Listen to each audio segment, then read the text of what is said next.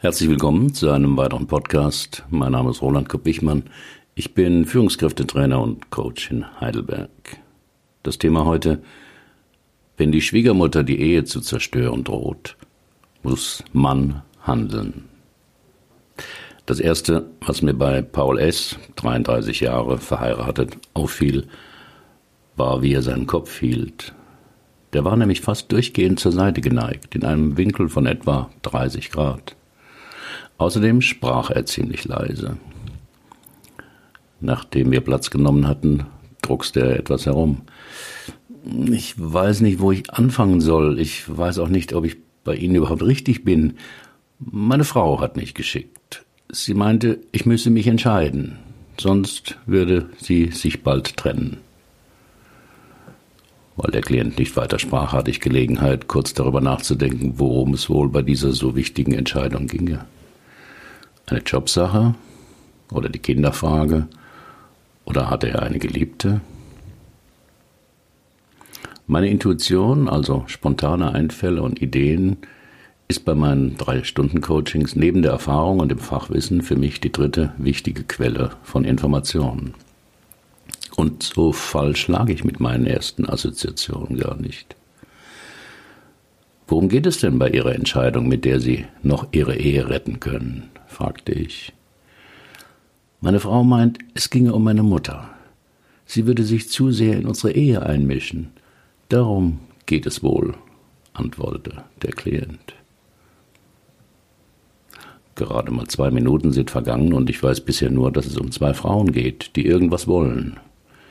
Darüber, was der Klient wollte, hatte ich noch nichts erfahren, was mich zu der Vermutung brachte, dass es vielleicht um ein Mutter-Sohn-Thema gehen könnte. Und wie sehen Sie das mit der Einmischung? fragte ich. Der Klient blickte hilfesuchend im Raum umher.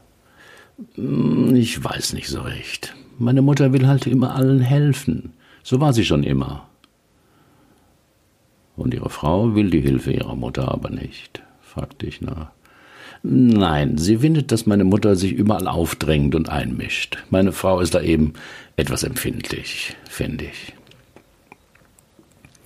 Ich dachte sofort, es geht also um einen Konflikt zwischen Ehefrau und Schwiegermutter und dass der Mann seine Mutter verteidigt und, wenn auch zaghaft, seine Frau kritisiert, was kein gutes Zeichen ist. Haben Sie mal ein Beispiel für eine solche Einmischung? Ja, das war nach unserem letzten Urlaub. Wir kamen aus Griechenland zurück, waren gut erholt und betraten die Wohnung. Meiner Frau fiel sofort ein ungewohnter Geruch auf. Ich fand alles wie immer. Ihr ließ es aber keine Ruhe. Sie ging durch alle Zimmer, und dann wusste sie plötzlich, was in der Zwischenzeit geschehen war. Meine Mutter hatte in unserer Abwesenheit alle Vorhänge gewaschen, und der Geruch kam von dem anderen Waschmittel. Meinem Klienten war die Geschichte offensichtlich unangenehm, denn er blickte wieder hilflos im Raum umher. Ich wartete ab denn ich hatte festgestellt, dass sich in der kurzen Zeit des Coachings bis jetzt ein Frage-Antwort-Muster entwickelt hatte. Mein Klient antwortete nur auf meine Fragen und wurde selbst nicht aktiv. Das ist immer ungünstig, weil der Coach sich dann immer neue Fragen ausdenken muss und vor allem führt er dadurch automatisch das Gespräch. Es ist jedoch viel informativer, wenn der Klient die Richtung bestimmt. Deswegen hielt ich mich mit Äußerungen zurück und war neugierig, womit Paul S. fortfahren würde. Aber der richtige Schock kam erst, als meine Frau aus dem Fenster in den Garten schaute. Sie wurde fast hysterisch. Wo ist mein Kräuterbeet? Und wo ist mein Pfirsichbaum? schrie sie. Meine Eltern hatten schon immer einen Schlüssel zu unserer Wohnung für Notfälle. In unserer Abwesenheit meinte meine Mutter wohl, dass es eine gute Gelegenheit wäre, unsere Wohnung in Schuss zu halten. Deshalb kümmerte sie sich um die Gardinen und wusch die Schränke aus. Mein Vater räumte im Garten auf. Das Kräuterbeet war vielleicht nach dem Winter nicht als solches zu erkennen und der Baum sah schon immer etwas mickrig aus, aber sie haben es gut gemeint, sie wollten uns helfen.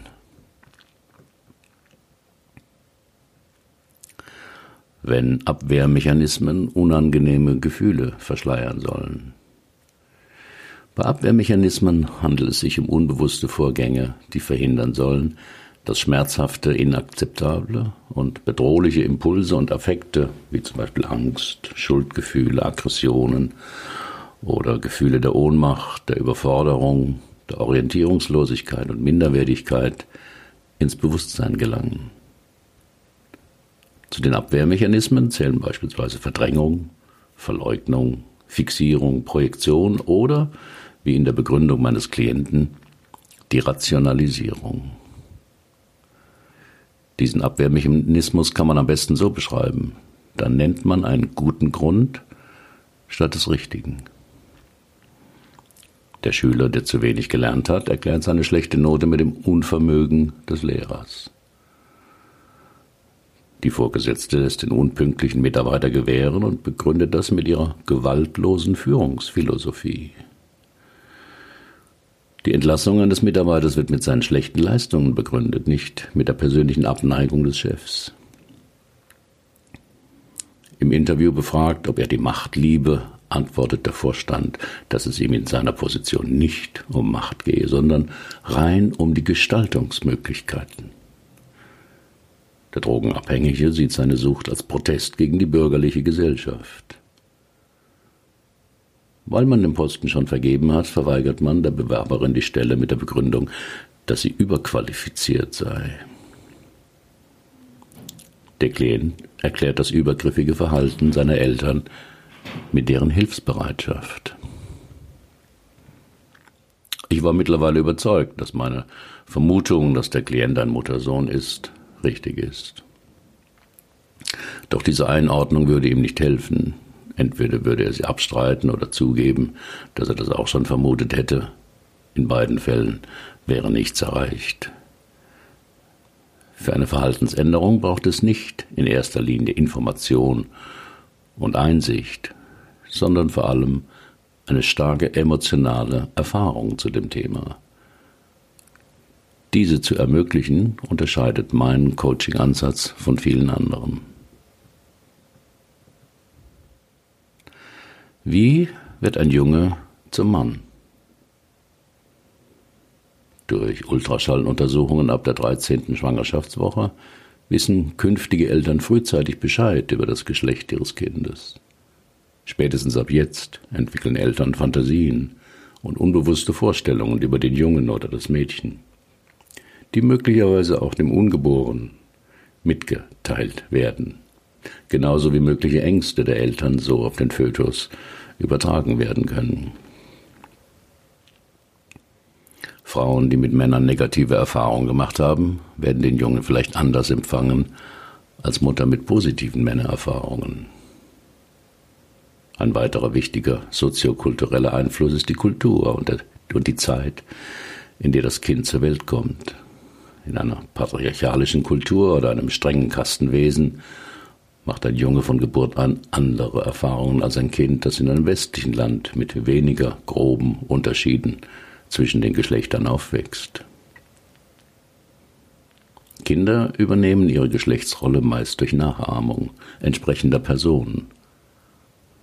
Bereits ab zwei Jahren ahmen Kinder Erwachsene ihres eigenen Geschlechts lieber nach als Erwachsene der gegengeschlechtlichen Seite.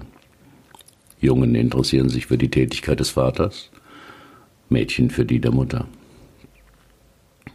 Aber auch außerhalb des Elternhauses begegnen dem Kind unterschiedliche Frauen- und Männerrollen und es erlebt geschlechtsspezifische Bewertungen wie so benimmt sich kein Junge oder hör auf zu flennen, du bist kein Mädchen. Auf diese Weise erfährt das Kind, was für sein Geschlecht wünschenswert und was unpassend erscheint. Auch der Umgang in der Gruppe der Gleichaltrigen und anderer Erwachsene formen das Jungen- oder Männerbild. Oft wachsen in den ersten zehn Jahren Jungen in einem überwiegend weiblichen Umfeld auf. In der Kita, im Kindergarten, in der Grund- oder Realschule, im Gymnasium sind deutlich mehr Frauen als Männer beschäftigt. Fehlt dann auch zu Hause ein männliches Vorbild durch den Vater, kann es sein, dass große, starke, sich männlich gebende Jungs als Vorbilder bei der Geschlechtsorientierung dienen. Erzählen Sie mir etwas von Ihrer Herkunftsfamilie. Haben Sie Geschwister? fragte ich. Ich bin Einzelkind. Mein Vater war Vertreter für Stoffe und die ganze Woche auf Reisen. Meine Mutter war nicht berufstätig und kümmerte sich um mich. Und wie war so die Ehe Ihrer Eltern? Harmonisch, denke ich. Jedenfalls habe ich sie nie streiten sehen. Wenn mein Vater am Wochenende nach Hause kam, war er ziemlich fertig, wollte sich nur ausruhen. Meine Mutter hat das respektiert, schließlich brachte er das Geld nach Hause. Das heißt, Sie haben wenig Zeit mit Ihrem Vater verbracht, vermutete ich. Ja, er hat sich auch nicht groß für mich interessiert. Die meiste Zeit zu Hause habe ich mit meiner Mutter verbracht. Sie zeigte mir, wie man Schnitzel macht und Schokoladenkuchen. Auch ihre Ängste und Sorgen besprach sie mit mir. Wovor hatte ihre Mutter denn Angst? Paul S. zögerte etwas. Irgendwas schien ihm unangenehm an der Frage zu sein. Sie konnte nachts oft nicht einschlafen, weil sie Angst vor Einbrechern hatte.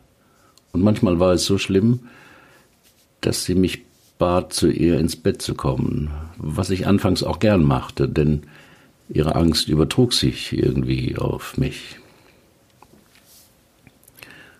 Bis zu welchem Alter ging das, wollte ich wissen. Bis zu meinem dreizehnten Geburtstag.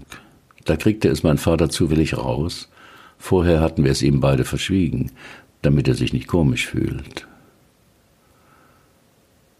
Das heißt, sie war eine Art Partnerersatz für ihre Mutter. Oft tagsüber und manchmal auch nachts. Meinen Sie?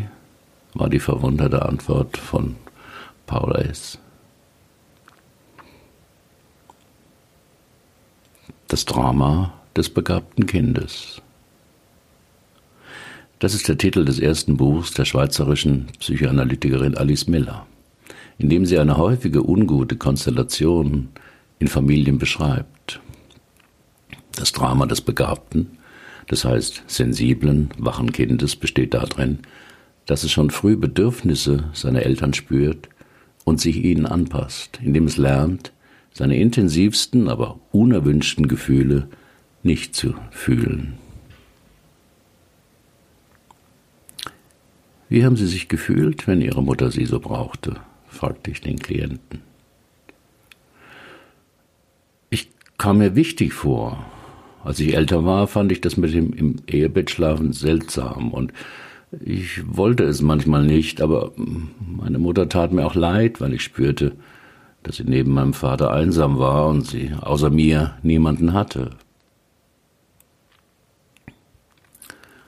Das Trauma des Muttersohns entwickelt sich, wenn der Junge etwa ab vier Jahren nicht aus der Sphäre des Weiblichen in die Welt des Männlichen findet.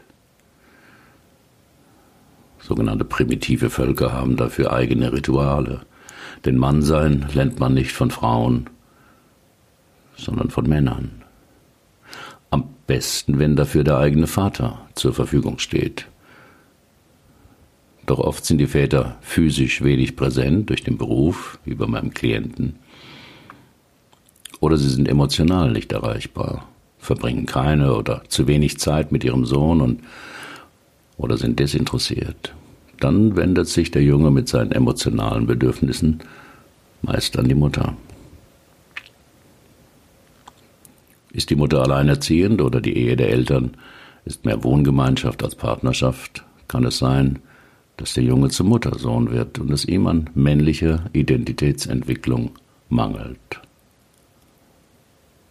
Diese These wollte ich mit meinem Klienten überprüfen.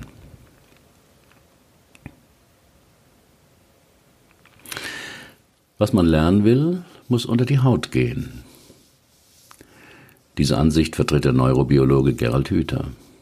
Intellektuelle Einsicht allein verändert nichts. Nur durch die Aktivierung emotionaler Zentren im Gehirn werden bestimmte Botenstoffe freigesetzt, wodurch das Erfahrene in neu gebildeten Netzwerken verankert werden kann. Aus diesem Grund mache ich in meinem drei Stunden Coaching mit Klienten kleine Experimente, die Emotionen wecken sollen. Wenn ich Paul S. meine Vermutung, dass er ein Muttersohn ist, mitgeteilt hätte, würde das nichts bewirkt haben. Interessanter Gedanke, wäre vielleicht sein Kommentar gewesen. Stattdessen bat ich den Klienten, es sich in seinem Sessel bequem zu machen, die Augen zu schließen und darauf zu achten, welche Reaktionen in ihm auftauchten, wenn er Folgendes hörte. Ich bitte Sie mal, den Satz zu sagen, ich bin ein erwachsener Mann. Seine Reaktion kam sofort. Ein langsames, deutliches Kopfschütteln. Auf mein Nachfragen, was er als Reaktion auf den Satz erlebt hatte, sagte er, da war sofort ein Gedanke in mir, das stimmt nicht.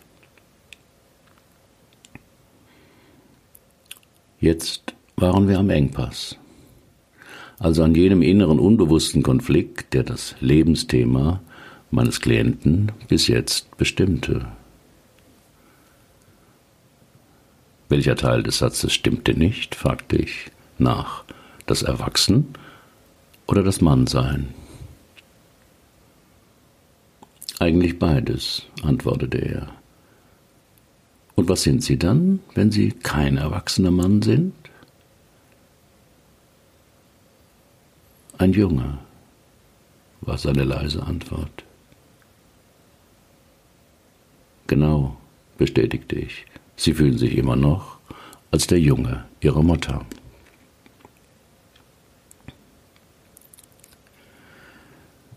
Schwiegermutter und Ehefrau haben eine besondere Beziehung, denn beide lieben meistens denselben Mann. Und der Mann liebt beide Frauen. So kann es zu Übergriffen und Grenzverletzungen der Schwiegermutter kommen. Sie gibt der Schwiegertochter zum Beispiel Gebrauchsanweisungen, worauf diese bei ihrem Sohn achten müsse. Kleidung, Ernährung, Vorlieben und Abneigungen. Sie kann schlecht die Grenzen des Paares einhalten. Späte Anrufe oder ganz früh am Sonntagmorgen sind die Folge. Zeigt man seinen Unmut, gilt man als empfindlich und sie zieht sich gekränkt zurück. Sie übernimmt ohne Auftrag das Bügeln seiner Wäsche. Überraschende Besuche, um etwas abzugeben oder nachzufragen. Häufige Einladungen, gemeinsam ins Konzert zu gehen oder in Urlaub zu fahren großzügige Geschenke oder finanzielle Zuwendungen an den Mann. Bei Einladungen und Festen wird die Ehefrau schnell mal übersehen, übergangen, scherzhaft abgewertet. Wenn der Mann ein Muttersohn ist, kann die Partnerin des Ehemanns dies auch in vielen Situationen erkennen. Er hat spät das Elternhaus verlassen, vielleicht noch nie allein gelebt. Bei Konflikten steht er meist seiner Mutter bei und versteht nicht, warum seine Frau sich so aufregt. Er vergisst vielleicht den Hochzeitstag, aber nie den Muttertag oder den Geburtstag seiner Mutter. Er ruft seine Mutter oft an, besucht sie, isst oder übernachtet bei ihr, ohne sich dabei was zu denken. Wünsche und Forderungen der Mutter sind ihm heilig. Bei anderen Menschen kann er sich besser abgrenzen. Vor allem wenn ein Kind da ist, rückt der Mann innerlich näher zur Mutter, anstatt Vater zu sein. Sein Kontakt zum eigenen Vater ist kühl, sachlich oder distanziert. Das größte Problem dabei, der Mann hat für all diese Vorkommnisse oder Beobachtungen absolut kein Gespür. Will die Partnerin mit ihm darüber sprechen, wiegelt er immer ab. Findet, dass sie maßlos übertreibt, zu empfindlich sei, seine Mutter nicht leiden können. Der Grund dafür? Dem Mann ist seine starke Identifikation mit seiner Mutter, von der er sich nicht gelöst hat, überhaupt nicht bewusst. Wenn Sie mehr über diese Thematik lesen wollen, ich habe ein ganzes Buch darüber geschrieben. Auf, Im Blogartikel finden Sie den Link. Warum hält jemand dauernd den Kopf schief? In der dritten Stunde des Coachings arbeiteten wir daran, wie Paules zeigen können, dass er ein erwachsener Mann ist. Auch das wollte ich nicht rational mit ihm erörtern, sondern ihn emotional erleben lassen. Dazu kam ich nochmal auf meine Beobachtung vom Anfang zurück, das fortwährende Schiefhalten des Kopfes. Wieder lud ich Paul S. zu einem Experiment in Achtsamkeit ein. Diesmal ging es aber nicht um einen Satz, sondern ich bat ihn, mit geschlossenen Augen seinen Kopf ganz langsam, millimeterweise, in eine aufrechte Position zu bringen und natürlich dabei genau beobachten, welche Reaktion das in ihm auslöst. Das Experiment klappte besser, als ich gehofft hatte. Paul S. berichtete, dass ihm die aufrechte Kopfhaltung zwar natürlicher erscheint, aber er sofort eine unerklärliche Angst dabei gespürt habe. So als würde er mich gleich verbal angreifen oder dass ich, ich ihn angreifen könne. Bingo, dachte ich. Die Beißhemmung ist eine bei vielen Tierarten vorhandener angeborener Schutzmechanismus, der dazu führt, dass ein im Kampf unterlegenes Individuum vom siegreichen Artgenossen nicht ernstlich verletzt wird, sofern das unterlegene Tier seine Niederlage durch eine Demutsgeist, Demutsgeste, zum Beispiel bei Hunden das Zeigen der Kehle, kenntlich macht. Der Klient hatte erlebt, nicht durch Nachdenken, sondern durch Spüren und Wahrnehmen, dass sein Schieflegen des Kopfes eine Beißhemmung ausdrücken sollte. Ich tu dir nichts, ich bin harmlos. Dieselbe Kopfhaltung kann man oft bei Frauen beobachten, die einer Bitte sanften Nachdruck verleihen wollen. Ach bitte, glauben Sie mir, ich habe wirklich nur vergessen, einen Fahrschein zu kaufen. Nur zwei Zentimeter Aufrichten des Kopfes ließen Paul S. spüren, dass er gar nicht mehr so nett war, was ihn ängstigte. Wir sprachen dann darüber, dass er auch nie mit seinem Vater oder Schulkameraden gerauft hatte, also jenes wichtige spielerische Feld, wo man die eigene Kraft spürt und lernt, Grenzen zu respektieren. Ich empfahle Ihnen, dieses Aufrichten des Kopfes öfters auszuprobieren, zusammen mit dem Satz Ich bin ein erwachsener Mann. Und dann darauf zu achten, welche Impulse und Wünsche in ihm auftauchten. Nach vier Wochen bekam ich eine Mail von Paul S. Es ginge ihm gemischt. Mit seiner Mutter habe er einen riesen Streit gehabt, als er ihr sagte, dass er so etwas wie den Gardinenüberfall nicht noch einmal erleben wollte. Sie habe völlig verständnislos reagiert, sei ausfallend geworden. Seitdem herrsche Funkstille und er wisse nicht, ob er sie anrufen oder es mal aussitzen solle. Auch mit seiner Frau gäbe es jetzt öfters Diskussionen, weil er mehr wage zu sagen, was ihm nicht gefalle. Das wäre für beide neu und aufregend. Aber insgesamt denke er, dass er sich auf einem Weg befinde, der richtig und notwendig sei. Weitere Fallgeschichten aus meiner Coaching-Praxis finden Sie auf meinem Blog. Alle Fallgeschichten sind real, aber so verfremdet, dass ein Rückschluss auf meine Klienten nicht möglich ist und die Vertraulichkeit gewahrt bleibt. Haben Sie auch ein Problem, das Sie bisher nicht lösen konnten? Dann buchen Sie auch ein drei Stunden Coaching oder kommen Sie in mein Seminar Lebensthemen klären. Nur sechs Teilnehmer, zweieinhalb Tage, ein Coach. Wir finden die Lösung dort, wo Sie noch nie gesucht haben. Versprochen. Sind Sie selbst Coach oder arbeiten Sie intensiv mit Menschen und wollen lernen, auch so zu coachen? Ich biete eine Fortbildung an. Alle Informationen zum Seminar und zur Fortbildung finden Sie in meinem Blogartikel. Wie geht es Ihnen mit Ihrer Mutter oder Schwiegermutter? Herzlichen Dank für Ihre Aufmerksamkeit. Bis zum nächsten Mal.